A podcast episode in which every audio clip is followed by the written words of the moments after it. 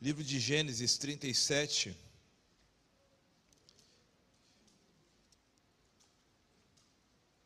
Quem achou, diga amém. Quem não achou, diga espera um pouquinho. Vou esperar mais um pouquinho. Gênesis 37.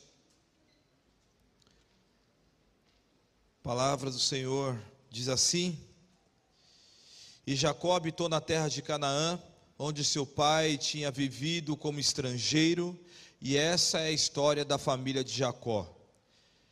Quando José tinha 17 anos, pastoreava o rebanho com os seus irmãos ajudava os filhos de Bila e os filhos de Zilpa, mulheres de seu pai, e contava a má fama deles. Ora, Israel gostava mais de José que qualquer outro filho, porque ele havia nascido na sua velhice. Por isso, mandou fazer uma túnica longa, e quando seus irmãos viram que o pai gostava mais dele do que qualquer outros filhos, odiaram-no e não conseguiram falar com ele amigavelmente. E certa vez José teve um sonho e quando contou aos seus irmãos, eles passaram o diálogo ainda mais. Ouça o sonho que tive, disse ele. Estava amarrando os feixes de trigo no campo quando os meus feixes se levantou e ficou em pé, e os seus feixes se ajuntaram ao meu redor e todos se curvaram diante dele, do meu. E os irmãos lhe disseram: Então você vai reinar sobre nós? Quer dizer que você vai nos governar? E odiaram ainda mais por causa do sonho que ele tinha dito. E depois teve outro sonho que contou aos seus irmãos. Tive outro sonho, dessa vez o sol e a lua e onze estrelas se curvaram diante de mim. E quando contou o pai e os irmãos, é, quando contou ao pai e, os irmãos, o pai repreendeu e lhe disse: Que sonho foi esse que você teve? Será que a sua mãe e os seus irmãos e eu viremos prostrar diante de você? E assim os irmãos tiveram ciúmes dele e o pai, entretanto, refletia naquilo. Vamos orar. Gostaria que você me ajudasse em oração nesse momento os líderes, intercessores, vamos orar para que Deus venha falar o nosso coração. Pai, nós queremos te louvar, te agradecer pelo teu amor, pela tua graça. Aqui está a tua palavra. Fala conosco, Senhor, nessa noite. O desejo do nosso coração é ouvir a tua voz. O desejo do nosso coração é ouvir tudo aquilo que vem do Senhor. Leva a nossa mente cativa à tua obediência. Quebra as cadeias, Senhor. Quebra os grilhões, quebra as amarras. Espírito Santo de Deus, vai mudando a atmosfera desse lugar, vai mudando o ambiente ambiente desse lugar. Espírito Santo de Deus, Todo espírito que não confessa o teu nome, que saia desse lugar agora em nome de Jesus. Toda mente que vaga, ó Pai, toda opressão na mente, ó Pai, nós repreendemos agora em nome de Jesus Cristo. Espírito Santo de Deus, flua nesse lugar, ó Pai, que a atmosfera desse lugar venha nos levar a um quebrantamento, a um coração transformado, ó Pai, que essa noite sejam divisores de água. Se alguém aqui triste, se alguém aqui desanimado, se alguém passando por um processo tão doloroso na sua vida, Deus, tu és um Deus poderoso que pode transformar o choro em alegria. O Senhor pode levantar aquele que caiu, o Senhor pode mudar os corações. E ó Pai, a nossa oração essa noite, que corações sejam mudados, que situações sejam mudadas, que orações de mãe sejam respondidas, que orações de pais sejam respondidas, que orações de filhos venham ser respondidos. Pai, em nome de Jesus, ouve o clamor do teu povo. Pai, nós te convidamos desse lugar. Tu és o rei, tu és o bendito, tu és o exaltado, tu és adorado. Ó oh, Pai, nós te convidamos, vem e toma o teu lugar, o lugar de honra, o lugar de glória, o lugar que tu merece. Pai, nós te convidamos, não permita, não permita que nada e ninguém venha roubar aquilo que o Senhor tem para o seu povo e para a tua igreja. Espírito Santo de Deus, nós te convidamos. Usa a nossa voz e a nossa mente como canal de bênção, que possamos ser um instrumento do Senhor nessa casa. Aleluia. Te rendemos a honra, a glória e o louvor. Obrigado, Senhor, e nós te exaltamos em nome de Jesus. Amém e amém. Você pode aplaudir ao nome de Jesus Cristo. Aleluia. Glória a Deus. Você pode se assentar, por gentileza. Queridos, é, eu sou apaixonado pela Bíblia, porque quando você lê a Bíblia, a Bíblia ela sempre vai nos impulsionar a uma mudança, a uma transformação, nos leva a viver algo novo da parte de Deus. As Escrituras Sagradas ela é viva. A palavra do Senhor diz no livro de Hebreus que a palavra do Senhor ela é poderosa, ela é viva, ela é mais cortante do que uma espada de dois gumes. Ela vai entre a junta e a medula, ela vai entre a divisão da alma e do espírito. Meu Deus do céu, e ela é apta para discernir todas as intenções do coração. Então a Bíblia, ela é, ela é algo incrível. E quando nós lemos as Escrituras Sagradas, nós vemos várias pessoas que passaram em toda a história e marcaram a sua história, marcaram o seu tempo, de forma emblemática, de forma incrível.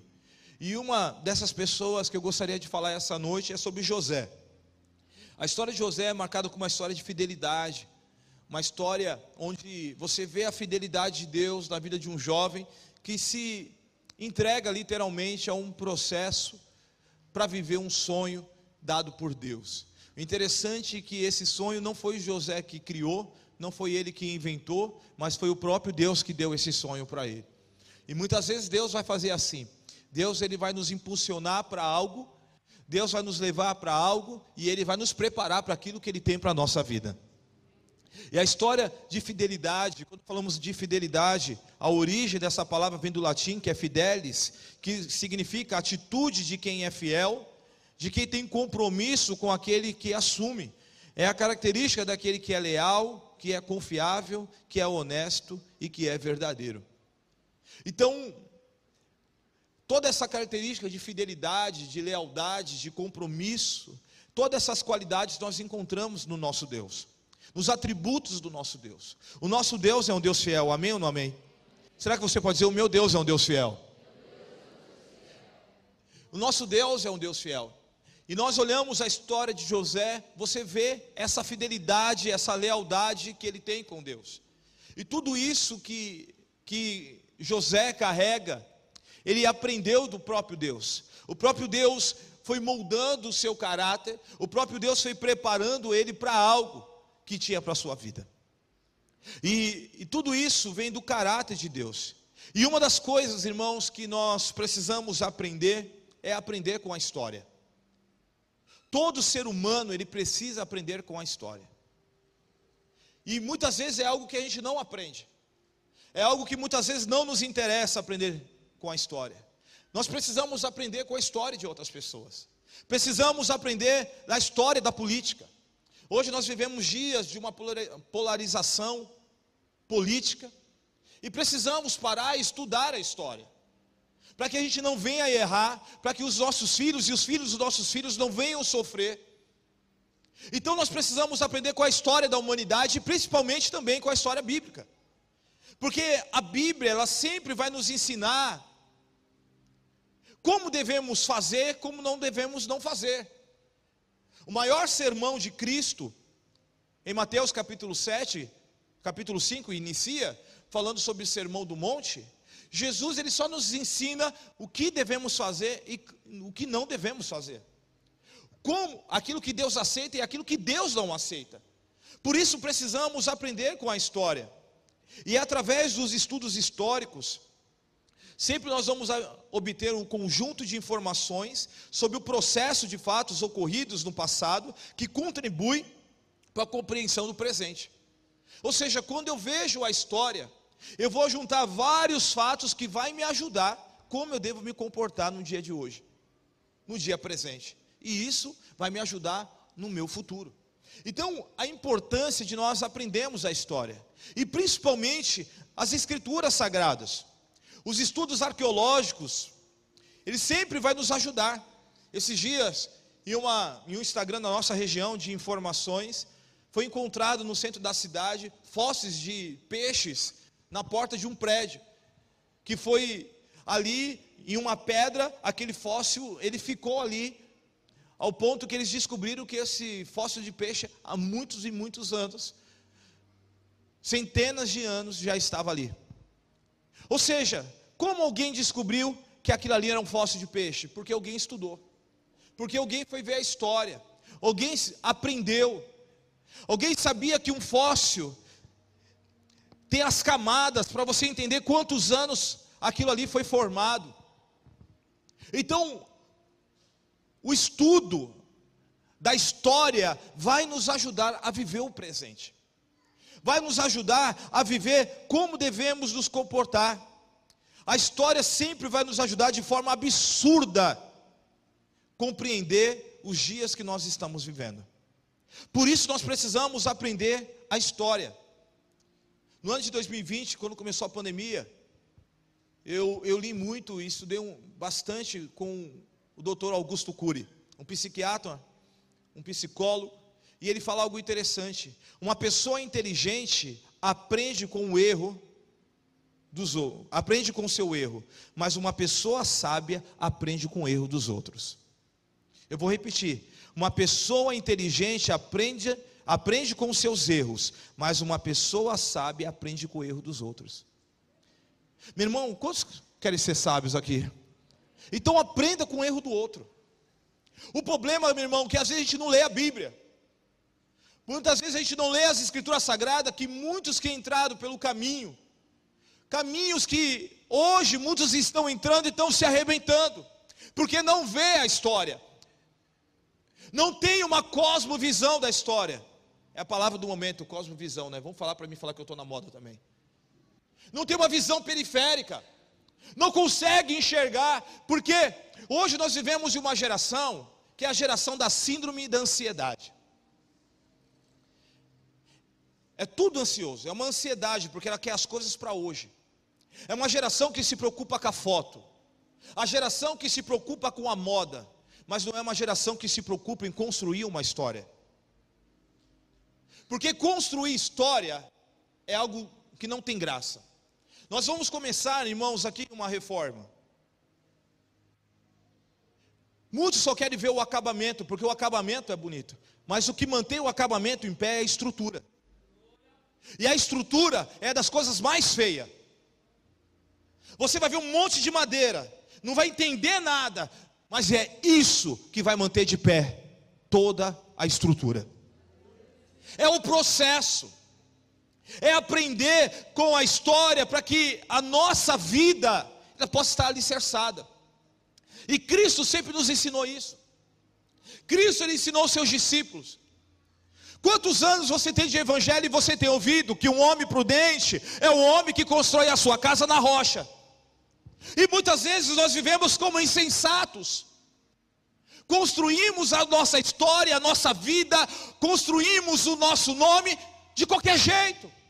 Porque não queremos viver uma vida alicerçada e fundamentada nas Escrituras Sagradas. Não esperamos o processo, porque o nosso coração é muito ansioso e queremos somente um momento. E o interessante da história bíblica mostra a respeito do caráter de Deus que o nosso Deus ele não muda. Então, quando nós olhamos a história, nós vemos, irmãos, que homens que confiaram em Deus sempre testemunharam que o nosso Deus é um Deus que tem um caráter imutável. Isso é incrível, isso conforta o nosso coração. Saber que meu Deus, Ele não vai mudar mediante a história. Em toda a história, eu quero falar para você, para que o teu coração venha ficar calmo. Deus, Ele não muda. O que Deus prometeu na sua vida, Ele é fiel para cumprir. O que Deus falou, Ele é fiel para realizar. Porque, meu irmão, em toda a história, homens e mulheres que confiaram em Deus e testemunharam que o nosso Deus é um Deus fiel. Meu irmão, isso conforta a nossa alma. Talvez você entrou aqui essa noite vendo uma temporada tão difícil da sua vida.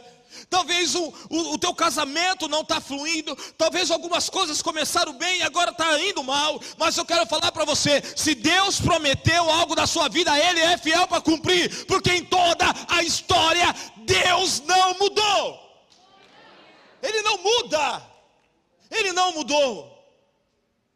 E o interessante, irmãos, que quem testemunha do nosso caráter não é nós, são outros. Eu não posso falar que eu sou bom se a minha esposa não falar que eu sou bom. É ela que vive comigo. Aleluia. Eu não posso falar que eu sou fiel. Eu não posso testemunhar de mim mesmo. Eu não tenho essa capacidade. São as pessoas que testemunham. Em toda a história, homens e mulheres testemunharam que o nosso Deus é um Deus bom. Que o nosso Deus é um Deus fiel. João 5,31, olha que Jesus diz: Se eu testifico acerca de mim mesmo, o meu testemunho não é válido. Olha que Jesus fala: Se eu falo de mim mesmo, não é válido. Mas outro testemunha ao meu favor. E sei que o seu testemunho ao meu respeito é válido. Então, as pessoas que vão testemunhar de nós, as pessoas que vão ver como nós nos movemos, as pessoas que vão ver o nível de lealdade que nós temos, e é elas que vão testemunhar, são as pessoas, são aqueles. Então, quando nós olhamos para a Bíblia, para as histórias bíblicas, para as escrituras sagradas, homens e mulheres que confiaram em Deus, eles testemunharam que o nosso Deus é um Deus fiel, que o nosso Deus é um Deus bom, que o nosso Deus é um Deus que cumpre promessa.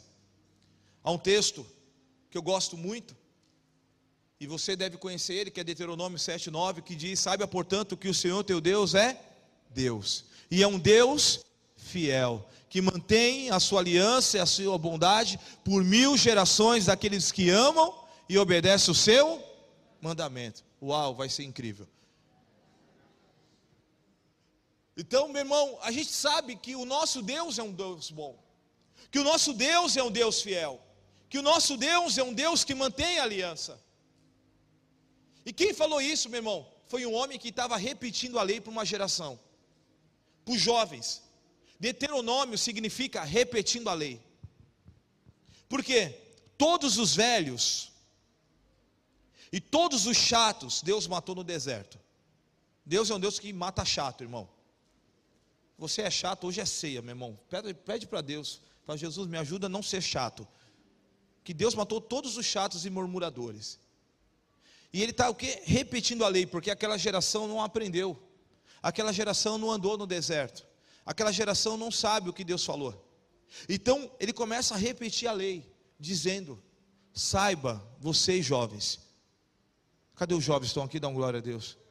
Saiba você, jovem, que o Senhor teu Deus é Deus e Ele é um Deus fiel que mantém a sua aliança por mil gerações daquele que ama e obedece o seu mandamento. Quando você confia em Deus, você vai ver o favor de Deus sobre a sua vida. Quando você se entregar na mão do Criador, você vai ver o que o Criador é capaz de fazer através de você. Então, Deuteronômios é um livro que fala sobre a história, repetindo a lei, repetindo a história, repetindo aquilo que Deus fez, os feitos de Deus. Então a história, ela sempre vai nos ajudar a viver de forma maravilhosa. E uma forma incrível nos dias de hoje. Meu irmão, nós vamos falar sobre a história de José. Aprenda com a história de José hoje para você viver um ano de 22 incrível na sua vida. Como nós precisamos aprender. E a história de José começa no capítulo 37 de Gênesis. Tinha 17 anos, filho da velhice de Jacó. Seus irmãos mais velhos não tinham ciúmes terríveis desse menino, porque Jacó amava mais José porque era o filho da velhice. E eu quero abrir um parênteses aqui, você pai que tem filhos, tem mais de um filho, meu irmão, tem filhos que nos compreende, mas tem filhos que são igual a gente, é esse que vai nos dar trabalho. Porque você vai olhar para ele e você vai ver que ele faz o que você faz de errado. Porque os teus erros você vai ver produzindo na vida do teu filho. E às vezes a gente começa o quê? Repudiar. E às vezes a gente começa a tratar diferente. E principalmente se você é, é, é divorciado aqui. Não ponha os seus filhos contra o pai ou a mãe deles. Independente do caráter, independente do que ele fez. Aprenda, ensina os teus filhos a honrar os seus pais, os pais dele. Quem está falando aqui é um filho que teve pai divorciado e que a mãe ensinou não falar mal do seu pai dentro de casa. Apesar do meu pai era um alcoólatra, um cara que traiu, um cara que nunca pagou pensão para nós. Mas a minha mãe sempre ensinou a orar pelo meu pai e honrar a vida do meu pai. E eu falo para você, isso fez toda a diferença na minha vida. E Jacó amava mais José. E José, irmãos, era o cagueta. Pensa no moleque chato, irmão. Quem tem irmão aqui, teve um irmão que era cagueta aqui? Vai. Meu irmão, irmão cagueta, fala que não merece um pau. Merece um pau, irmão. E fala que ele falava as más famas dos irmãos. Imagina, irmão. E diz que ele tinha uma túnica, a túnica colorida. Já ninguém tinha, só ele. Todo mundo tinha Xiaomi, só ele tinha iPhone. Era mais ou menos isso.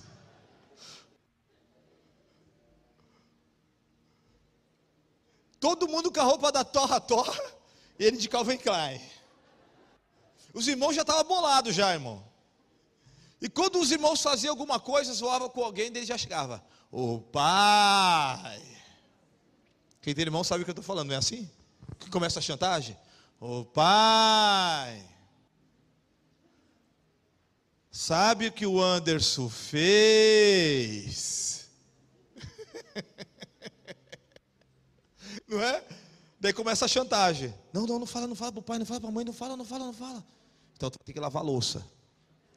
Vai ter que arrumar um quarto uma semana. Não era assim? É ou não é, irmão? Quem já fez chantagem aqui também? Aleluia. Confessa o seu pecado. Vamos, irmão. Estamos na mesa aqui. Jesus está aqui. Não dá para a gente ficar. E essa era a família de Jacó. E ele falava mal dos irmãos. Ele era o caçulinha, irmão, cagueta. E os irmãos ficavam com raiva daquilo.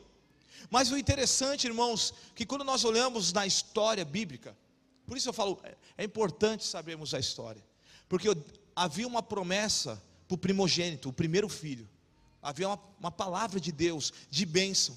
Mas agora na família de Jacó, não é o primeiro filho, agora é o caçula. A promessa não vem para o primogênito, mas vem para o caçula. Sabe por quê, meu irmão? O nosso Deus é um Deus que quebra protocolos.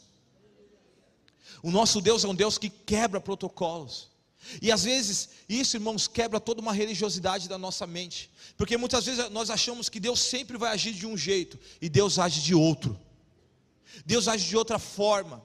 E Deus começa a olhar para esse menino mimado, para esse menino de túnica colorida, para esse menino que tinha o um amor do pai, esse menino que tinha tudo, e Deus começa a dar sonhos para ele. Deus começa a preparar ele. Porque o nosso Deus, irmão, guarde isso, por favor. O nosso Deus, ele sempre vai olhar a intenção do coração. O nosso Deus, ele olha coisas que o homem não olha. Deus, ele não olha o estereótipo. Ele não olha a nossa performance. Deus olha o coração. Por isso, meu irmão, em toda a história, em uma geração de um evangelho coach que procura tudo que faz sentido, isso faz sentido para você? o evangelho nunca vai fazer sentido. Porque o evangelho de Jesus, irmãos, nunca faz sentido. Nunca vai fazer sentido cinco pães e dois peixinhos alimentar uma multidão. Nunca vai fazer sentido uma palavra de obediência você encher vários e vários jarros de azeite. Não faz sentido Deus pegar um jovem mimado e preparar ele para um governo. Não faz sentido. Porque a maneira que Deus se move é diferente da nossa. Porque Deus, ele olha o coração. Deus precisava de um rei. Havia homens de guerra forte preparado, mas Deus escolhe um menino, um pastor de ovelha. Não faz sentido. Porque Deus não vê como o homem vê, Deus vê o coração. É o coração que move a mão de Deus. É o coração, por isso o salmista diz: Senhor, sonda o coração e conhece e guia-me na vereda da justiça por amor ao teu nome. Não permita que o meu coração venha se tornar altivo ao ponto de não conseguir mais ouvir a sua voz e o Senhor virar as costas para mim. O coração é necessário sempre estar cuidado. E Deus começa a olhar com José com graça.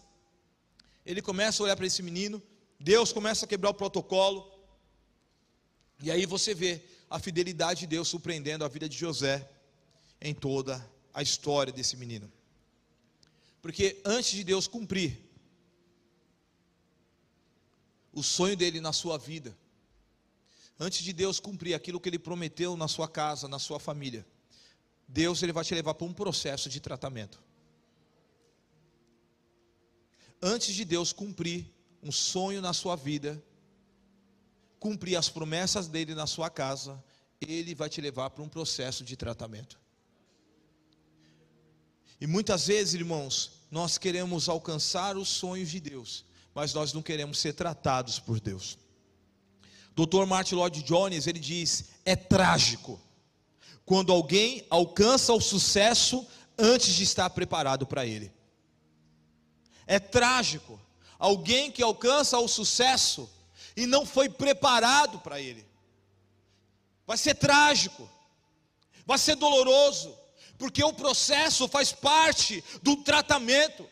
Deus não vai te, te, colocar numa posição de governo, Deus não vai te colocar numa posição de autoridade, se Ele não tratar contigo, se você não passar pelo processo de tratamento, porque senão vai ser trágico, daí vai ser o caos perfeito. Será que é isso que Deus quer? Aquilo que Ele tem para a sua vida, e tudo que tem para a sua vida tem que começar com erro, começar com situações, para que lá na frente Deus pode te encontrar. Se você pode aprender com a história e não sofrer.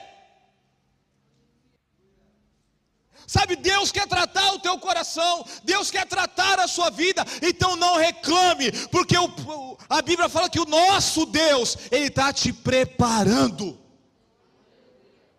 E o processo é necessário, e o processo dói, o processo fere. E se você não deixar ser tratado, meu irmão, você vai ficar aonde está. Porque se o sonho é dele, a promessa é dele, ele não vai cumprir se não tratar. É dele. Porque se você chegar no sucesso, alcançar o sucesso, sem estar preparado, vai ser trágico. Vai ferir, vai machucar pessoas. A Bíblia fala de um rei chamado Josias, Josias, a Bíblia fala que ele foi extremamente ajudado por Deus. Extremamente ajudado. Foi um homem que trouxe mais tecnolo tecnologias para o exército de Israel. Foi o homem que criou catapultas, foi o homem que criou lança flechas, foi um homem que preparou com escudos, foi um homem que fez tantas coisas para o exército, ao ponto que ele se tornou poderoso, diz a Bíblia. Poderosíssimo.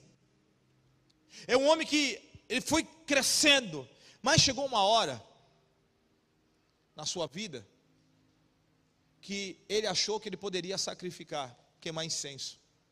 Ele achou que ele poderia. Irmãos, nós precisamos saber até onde nós podemos ir. Não é porque Deus te colocou numa posição de governo, de autoridade, que você tem autoridade para poder fazer as coisas de Deus. E diz que aquele jovem, ele entra e vem um profeta e fala para ele, um sacerdote: Você não pode queimar incenso. E ele passa por esse homem. A Bíblia fala que foi 70 sacerdotes. Leia a Bíblia. 70. Fala para ele: Você não pode. Você não pode, você não pode fazer isso. E diz que quando ele passou pelo último, irmãos, um gritou: Lepra! E a lepra estava na testa dele. Um rei que tinha tudo para dar certo não foi tratado. Achava, teve o coração altivo, achava que era o melhor, que ele era o cara. Ficou afastado do seu governo, ficou afastado da promessa, ficou afastado de tudo aquilo que Deus tinha para a sua vida, porque foi rebelde. Alcançar o sucesso sem estar preparado para ele. Versículo 5, Deus começa a dar sonhos para esse menino de Gênesis 37. E meu irmão, e nós temos que tomar cuidado para quem nós contamos os nossos sonhos e compartilhamos ele. E a maneira também como recebemos ele. Porque às vezes nós recebemos palavras proféticas de homens de Deus que profetizam para a gente.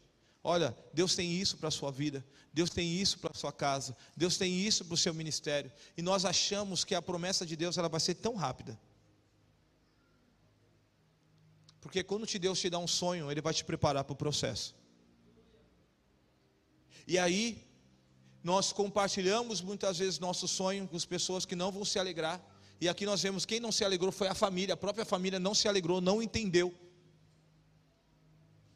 E também a maneira que talvez José passou. Porque às vezes nosso coração se torna altivo. Porque Deus falou que eu vou ser isso, então aleluia. Então vou ser o Senhor da minha vida.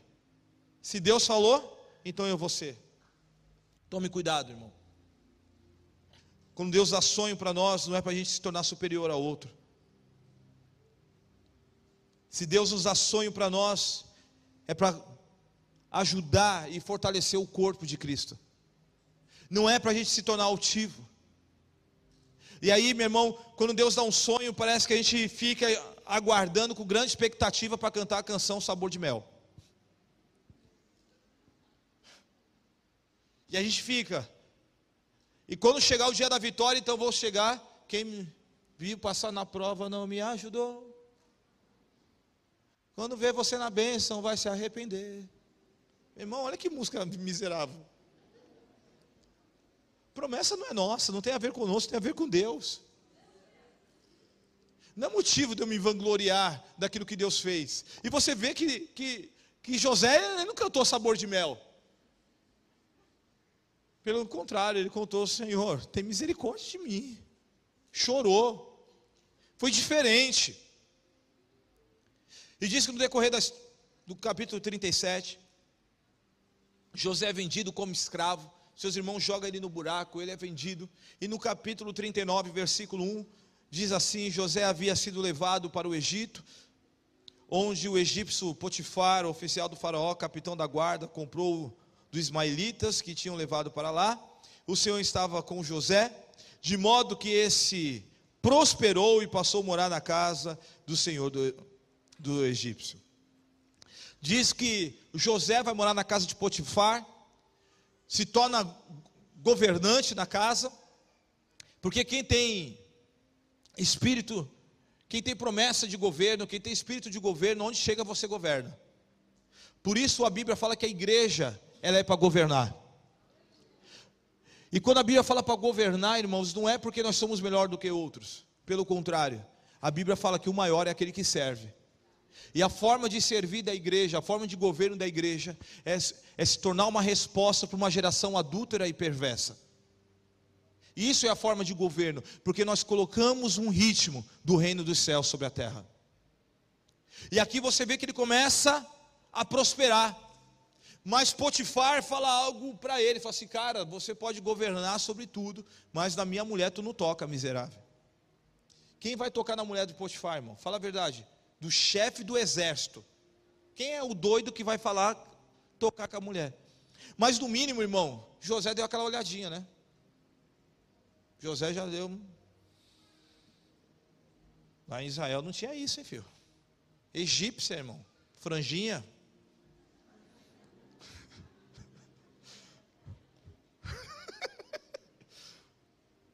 E fala que José era bonito, irmãos. Lê a Bíblia. Fala que José era boa aparência, boa pinta. Molequinho bombado, sarado, queimado do sol. Cabelo. Quando a egípcia olhou, falou assim: Eita, esse novinho, filho. A mãe tá on, hein? Daí, Potifar só olhando a, a, movimentação aqui. A mulher olhando para o menino, o menino olhando para a mulher, falou: Ei, psiu, ô moleque, Bem, vai trabalhar em tudo, tá? Mas a minha mulher tu não toca. Ô oh, senhor, tá doido, é? Irmãos, tudo parece que está dando, está indo bem, mas a casa cai novamente. Outra decepção. Muitas vezes na nossa vida é assim, parece que está tudo tá bem e vem uma decepção. A mulher tenta pegar o rapaz, vai em cima dele, ele é acusado como assédio sexual, ele é preso, e vai para a cadeia. Sabe, irmãos, muitas vezes a nossa vida não é a ciência exata. Muitas vezes, irmãos, tudo aquilo que nós fazemos, fazemos, fazemos e às vezes a gente não colhe. Isso é muito louco, porque a gente planta, planta, planta, daí vem outro que regou e colheu, e tu fica olhando. porque quando Deus está te preparando para algo, Ele vai te tratar até o tutano, irmão. Quando Deus está te preparando para algo, porque a vontade de Deus é boa, perfeita e agradável. Você pode dar um glória a Deus por isso?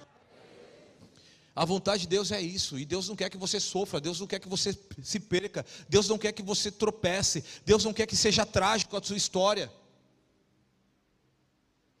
E às vezes nós nos apegamos muito, né? O importante não é o começo das coisas, mas o fim. Então a gente fala assim, então faço o que faço, mas porque lá na frente eu me conserto. Mas tem vezes que não vai dar certo. Não vai dar tempo. Então acerta hoje o que tem que acertar. Por isso nós precisamos aprender com a história. Mesmo em meio à adversidade, longe da família, escravo, você vê a fidelidade de Deus na vida de José.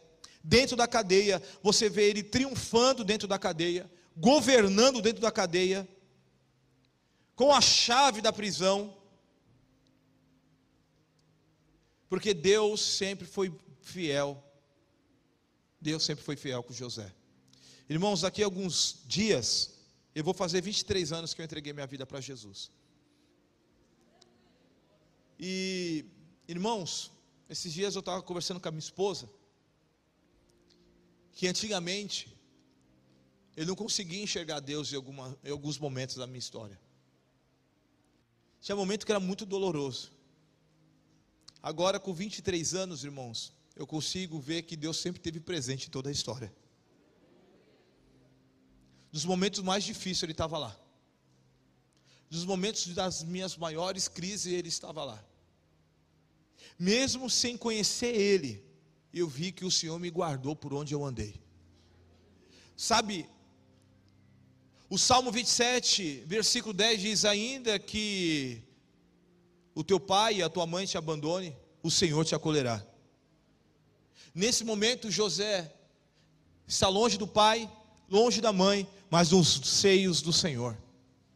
A melhor coisa, irmãos, é quando você está nos braços de Deus. A melhor coisa, meu irmão, é quando você agrada ao Senhor.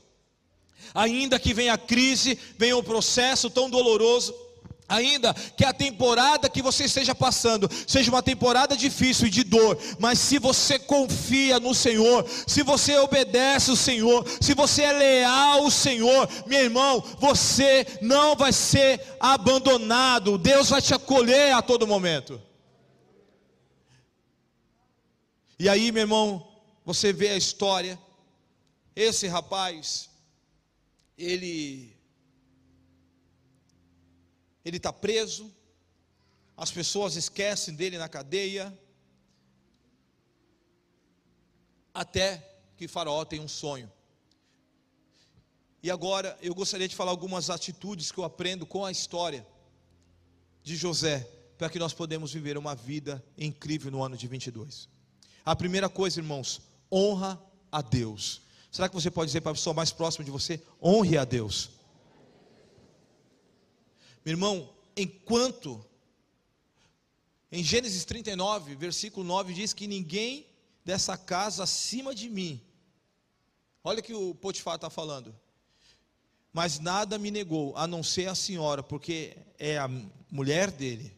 Como poderia eu então cometer algo perverso de pecar contra Deus? Essa é a conversa de José com a mulher de Potifar. A mulher queria deitar com ele, irmão. Foi para cima dele. A mulher falou assim: agora Quero ver. Foi para cima do cara. Ele falou: Não, eu não posso. Não posso. O que é isso, irmãos? Fidelidade. Um rapaz fiel. Ele foi fiel na área sexual. Irmãos, tome cuidado.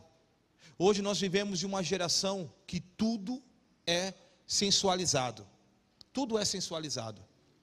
Primeiro dia de aula da minha filha, o professor perguntou para os alunos: quem namora aqui, quem gosta de homem, quem gosta de mulher, quem é a menina que gosta de menina, quem é o menino que gosta de menina. Tudo envolvendo a sensualidade. Banheiros que envolve o sexo.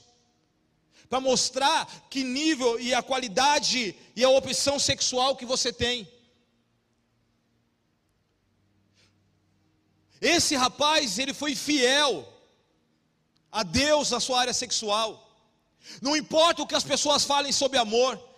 O que defende o amor antes do casamento, esse tipo de relacionamento é errado, vulgar e humilhante. O adultério transforma o rio de água cristalina no esgoto, pessoas livres em escravas e depois em animais.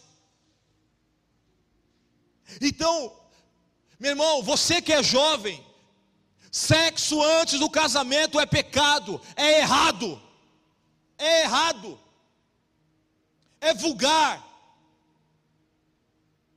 Quer andar como o mundo? A porta da casa você ventia. Sabe, meu irmão, porque a Bíblia nos fala isso. Quem é santo, se santifique mais. Quem quer se sujar, suje-se mais. Mas não se engane. Não envergonhe o Evangelho. Não envergonhe a cruz de Cristo. Não envergonhe o corpo de Cristo. Porque você está envergonhando. Sexo antes do casamento é pecado. É errado. E você casado, meu irmão, adultério transforma em rios de água cristalina no esgoto. Pessoas livres em escravas e depois em animais. Irmãos, eu sou pastor, eu aconselho muitas pessoas. A pior coisa é quando alguém vem conversar com você, quando houve adultério cara está escravo, a pessoa, a mulher está escrava, não consegue se libertar, aquilo que era santo agora se torna um esgoto, é uma nojeira. Sabe por quê? Daí se torna animais, porque é um desejo sexual. Não tem, fala assim: olha, eu não amo, pastor, eu não gosto, mas eu não consigo me libertar. A Bíblia fala que, os, que uma vez o pecado cometido, você se torna escravo. José, ele aprendeu a honrar a Deus. Então honre a Deus na sua área sexual, honre a Deus com a sua vida.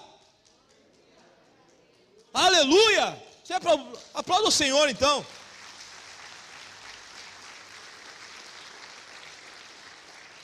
Aquilo que começa com doçura acaba em veneno.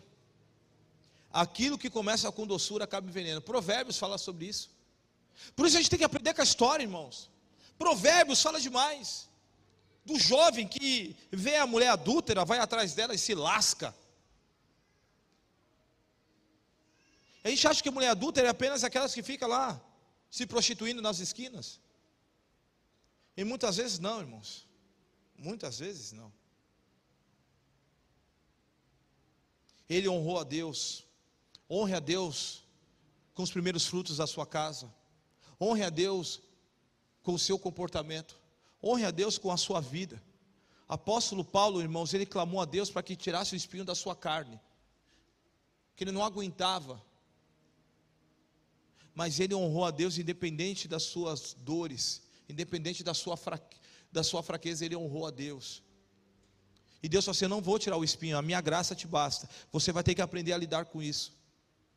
Sabe, Deus ele, ele, quer nos ensinar, irmãos, que muitas coisas na nossa vida que eu vou querer fazer, eu não vou poder fazer para poder honrar Deus. Tem hora que a gente dá vontade de fazer um monte de coisa, irmão, mas por amor do Senhor eu não faço. Sabe por quê? Porque nós somos livres, você é livre, você pode fazer o que quiser. Por isso a Bíblia fala: tudo é lícito, mas nem tudo me convém. Nem tudo me convém, porque tem coisas que eu vou fazer, posso envergonhar o nome do Senhor. A história de José me ensina que ele não murmurou. Diga comigo, não murmurar. Fala, pessoal mais próximo de você, não murmure, meu irmão. E a murmuração, irmãos, é algo terrível. Judas, livro de Judas, esse não é o Judas que se enforcou, não, viu? Livro de Judas 1,16 diz: Essas pessoas vivem se queixando, descontentes com a sua sorte, e seguem os seus, próximos, os seus próprios desejos impuros, e são cheias de si e adulam outros por interesse. Meu Pai eterno, olha isso, irmão. Essas pessoas que vivem se queixando, pessoa que murmura, pessoa que queixa, ela é descontente consigo mesmo. Ela é descontente. Pessoas que murmuram, meu irmão, ela é descontente. E segue os seus próprios desejos impuros. Porque ela está descontente, então ela quer fazer do jeito dela. Ela está descontente, ela quer fazer da maneira dela. Ela está descontente, então ela quer fazer do jeito dela. E diz que elas são cheias de si mesmo e adulam os outros por interesse. Acaba se tornando puxa-sacos. Só para conseguir o que quer. Livro de Judas. 1,16. Pessoas, se você vê alguém que reclama muito, irmão, você sabe que essa pessoa é puxa-saco. Pessoas murmuradoras são pessoas puxa-sacos. São cheias de si, não estão ouvindo ninguém, ela só quer os interesses dela. O puxa-saco, ele só quer o interesse dele. Bajuladores só quer os seus próprios interesses. Os mais antigos vão lembrar. Quem lembra do TV Colosso aqui? Quem lembra do Capachão? Lembra do Capachão? Oi, chefinho. Lembra do Capachão? O Capachão, ele só adulava o JF. Nossa, que mente, né? Só adulava o JF porque tinha os seus interesses. Não é porque ele amava JF. Não é porque ele queria aprender com o JF. É porque ele é preocupado com os seus próprios interesses. A história já diz como nós devemos viver o futuro. Sabe, irmãos, nós precisamos aprender com José. Livro de Tiago 5:9 diz: "Irmãos, não se queixem um com os outros, para que não sejam para que não sejam julgados. O juiz já está na porta." A Bíblia fala: "Irmãos, não fiquem se queixando um com o outro, para não ser julgado." Porque quando eu me queixo, irmãos, é porque eu não estou aceitando alguma situação. A Bíblia fala de Miriam, que Miriam, ela falou mal da liderança do seu irmão. Moisés. Ela falou mal. E a Bíblia fala que o Senhor ouviu. O Senhor ouviu. E o Senhor se levantou. O juiz está na porta. E julgou a causa de Moisés. Ao ponto que a irmã ficou leprosa. E ele clamou: Senhor, tem misericórdia da minha irmã. Mas ele nem sabia o que a irmã estava fazendo. Tome cuidado, irmãos não murmure. Em todo o processo de José, você não vê ele murmurando. Porque ele poderia murmurar, tinha toda a autoridade para murmurar. Porque os irmãos venderam ele, irmão. Fala que não é para fala, irmão, fala que não é para reclamar. Chega lá na cadeia e fala aquele meus irmãos miserável, bando de ser vergonha. Não. Sabe por quê? Porque ele entendeu. Quem é fiel, quem tem a maturidade, entende que na vida nós passamos por processos. Eu aprendo da história de José que José, ele confiou em Deus. Diga comigo, confiança. Meu irmão, como nós precisamos confiar naquilo que Deus prometeu? Precisamos confiar naquilo que Deus prometeu. Confiar nas suas promessas. Primeira de João, primeira carta de João 5,14 diz: Esta é a confiança que temos ao nos aproximarmos de Deus. Se pedimos alguma coisa de acordo com a sua vontade, a vontade de Deus, e Ele nos ouvirá. Rapaz, era para tu dar um glória a Deus agora, viu? Vem comigo, por favor. Olha o que a Bíblia fala. Esta é a confiança que temos a nos aproximarmos de Deus. Se pedimos alguma coisa de acordo com a vontade de Deus, Ele nos ouvirá. Sabe o que é isso? É confiar em Deus. Se eu pedir alguma coisa de acordo com a Sua vontade, Ele vai me ouvir. Isso, meu irmão, é um nível de confiança, isso traz conforto ao nosso coração. José, ele confiou na promessa, ele confiou no sonho, ele confiou naquilo que Deus mostrou para ele. E o interessante é que quando ele conta o sonho, ele não fala, mas ele fala assim: Olha, eu tive um sonho de ver os feixes se curvando diante de mim. E ali vem a revelação. A família fala: Você quer dizer que nós vamos se prostrar diante de você, você vai governar sobre a gente. Ele não falou sobre isso. Mas a família de Jacó era uma família, meu irmão. Jacó era um homem que tinha acesso a Deus. Jacó era um homem que teve experiências com Deus. Ele viu o céu se abrindo, ele deitou numa pedra, ele viu as coisas acontecendo. Ele lutou com um anjo. Ou seja, era uma, uma família profética. Ali, quando ele fala do sonho, já veio a interpretação. Quando ele conta o sonho, já entenderam, você vai governar, já falaram que ele havia sobre ele um espírito de governo. Quando ele conta o sonho da lua e das estrelas e o sol, e fala: olha, quer dizer que o pai e a mãe, mas não foi isso que ele falou, mas os irmãos entenderam e revelaram. Então ele entendeu aquilo e guardou de forma confiante no coração. Deus, o Senhor falou. O Senhor me deu um sonho. Não foi eu que pedi, mas foi o Senhor. Meu irmão, como nós precisamos aprender a confiar em Deus. Como nós precisamos aprender a confiar no Senhor. Uma das coisas que eu aprendo com Ele é a perseverança. Diga comigo a perseverança. Sabe, meu irmão, a perseverança é a chave para uma vida firme com Cristo. O cristão, ele precisa viver uma vida de perseverança.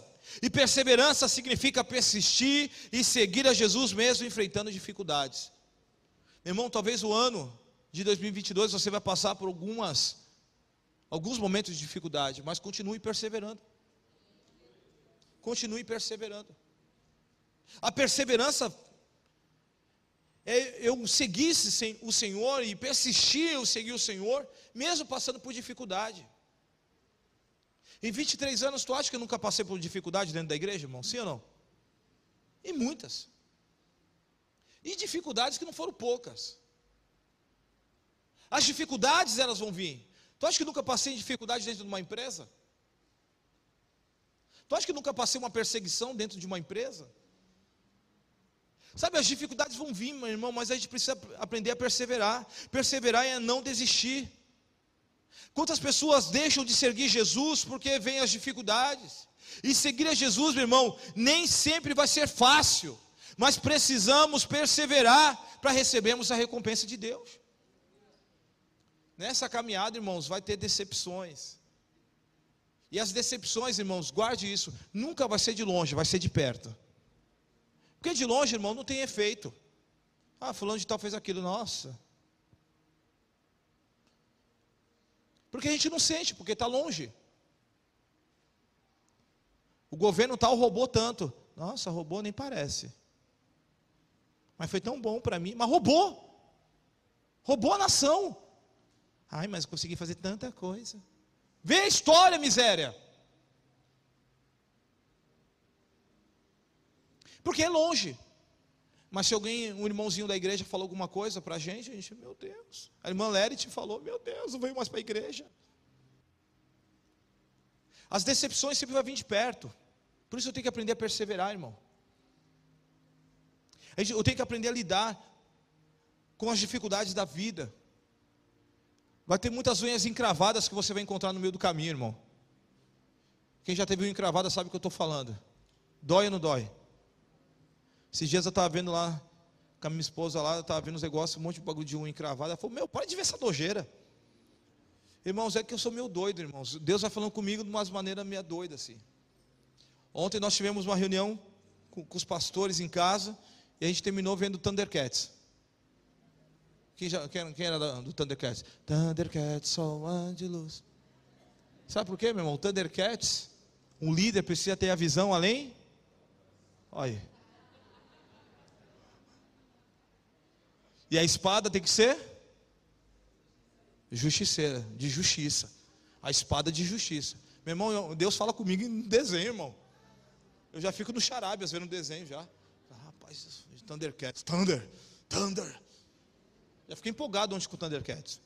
Já falei mim, já fiquei pensando, vou colocar as meninas para ver Thundercats.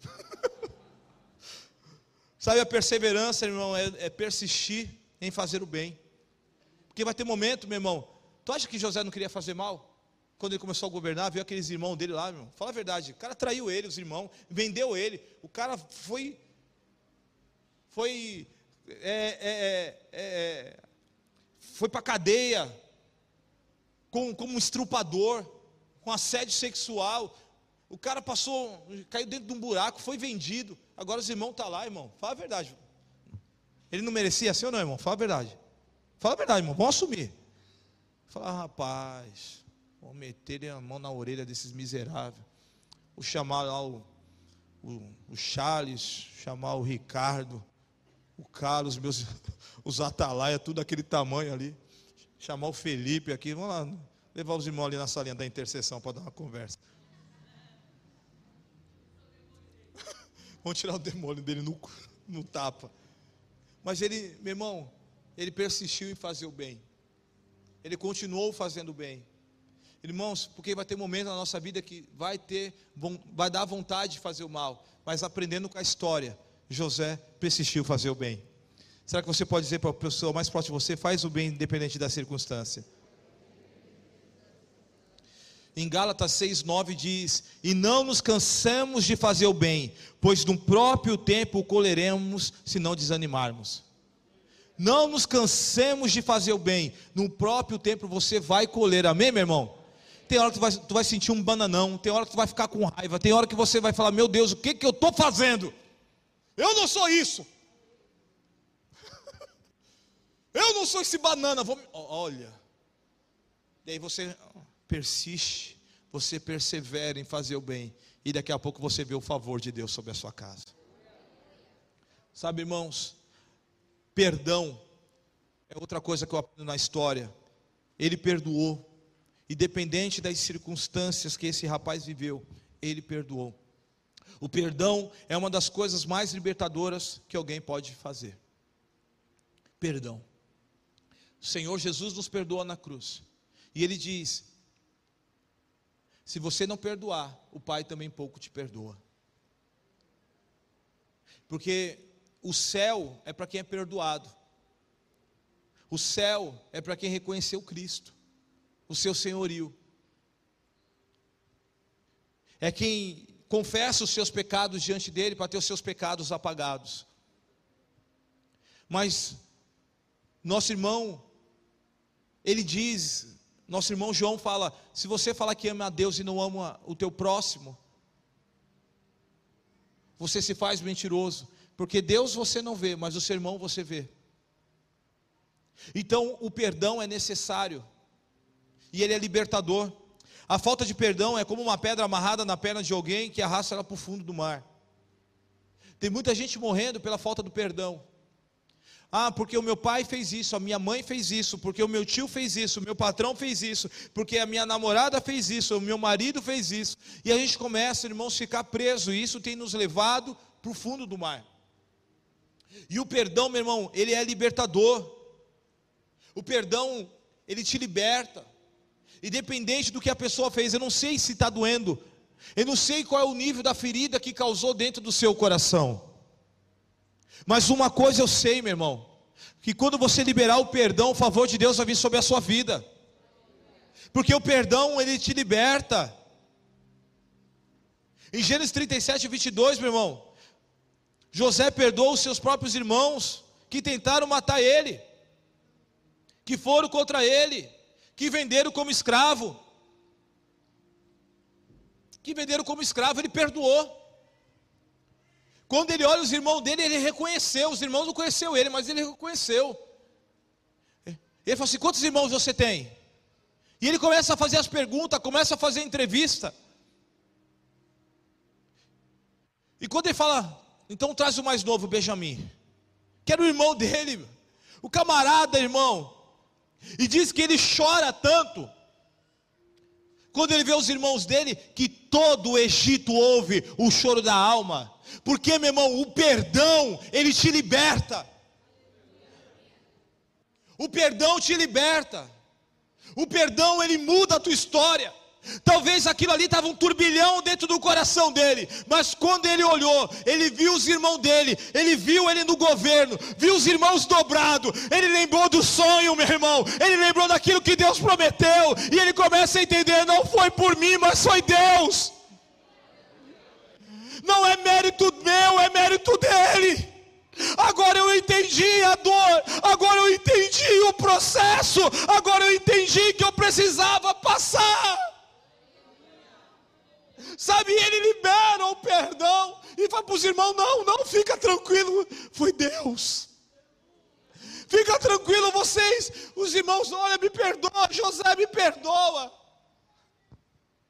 Ah, meu Deus do céu. Ah, Jesus Cristo. E ele entende que é Deus. Meu irmão, quando você entende que é Deus que está no controle da tua vida, aleluia. Sabe, tudo que você tem passado faz parte de um propósito de Deus na sua vida. Faz parte de um propósito de Deus.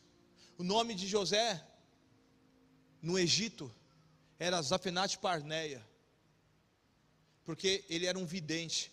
O vidente no Velho Testamento era considerado, eram os profetas. era chamado como vidente, porque todos não tiveram a revelação do sonho de Faraó, mas aquele jovem teve. José era um profeta. Quando você se move no profético, quando você se move no profético, você entende que Deus se faz presente em todo momento da sua vida. Você entende o mover de Deus, como Deus se move. O ato de não perdoar impede a fidelidade de Deus no nosso dia a dia. Porque Deus quer fazer, mas você acha, com a sua autojustiça, que aquilo que a pessoa fez por você dói muito, daí você não aceita. E Deus quer fazer, Deus quer realizar, Deus quer te levar para um próximo nível, Deus quer te levar para o estado de governo, mas você não deixa Deus tratar. Você não deixa Deus fazer. Você não deixa Deus.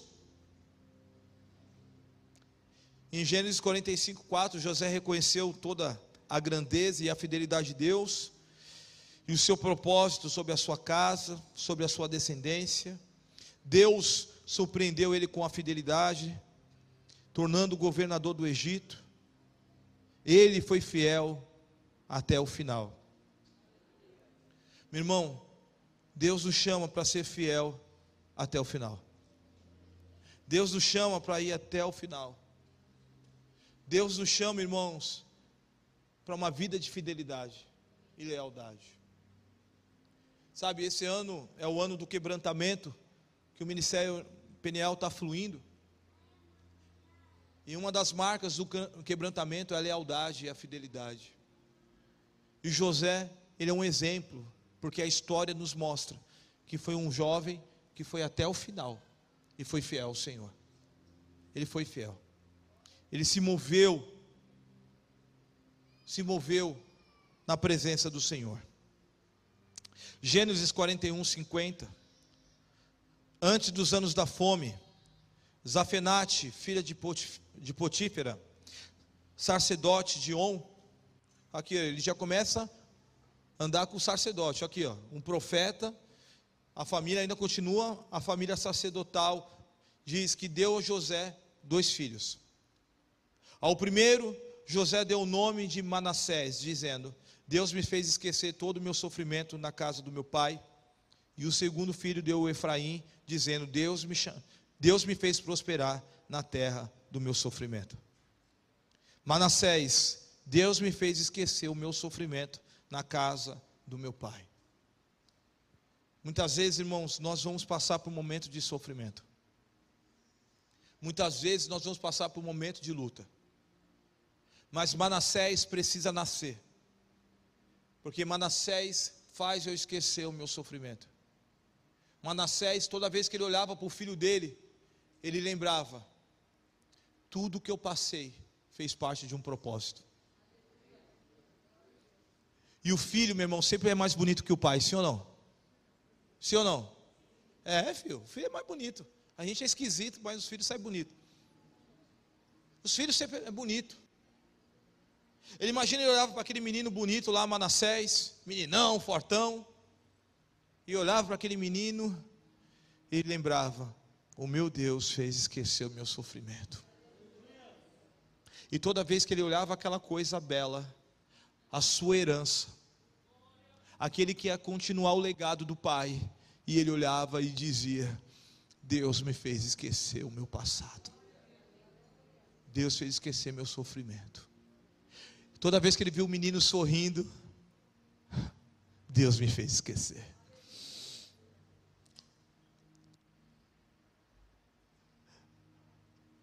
Para Efraim nascer, que é prosperidade, que diz que Efraim significa a prosperidade na terra do meu sofrimento, Manassés precisa vir.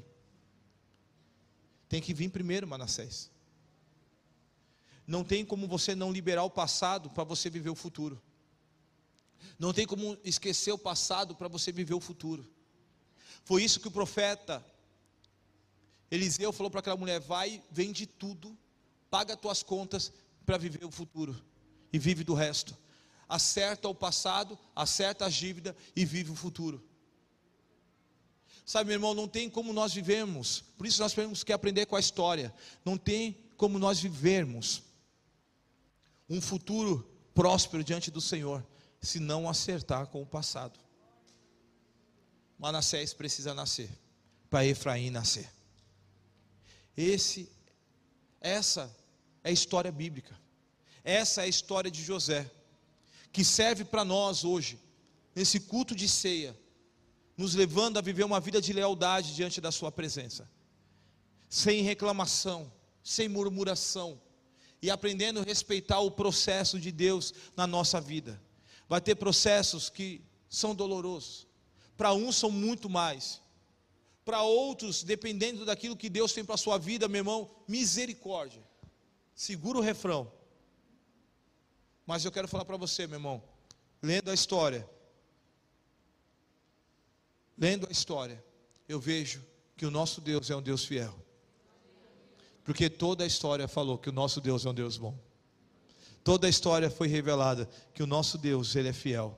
Como diz Josué, no dia da sua vida, lá no finalzinho, nos últimos dias da sua vida, Josué fala: todas as boas promessas de Deus, nenhuma delas deixou de se cumprir, todas se cumpriram. Se Deus prometeu algo na tua vida, Ele é fiel para cumprir. Se Deus prometeu algo na tua casa, Ele é fiel para cumprir.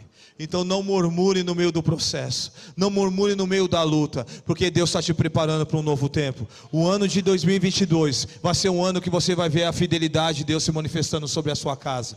Que Deus te abençoe em nome de Jesus Cristo.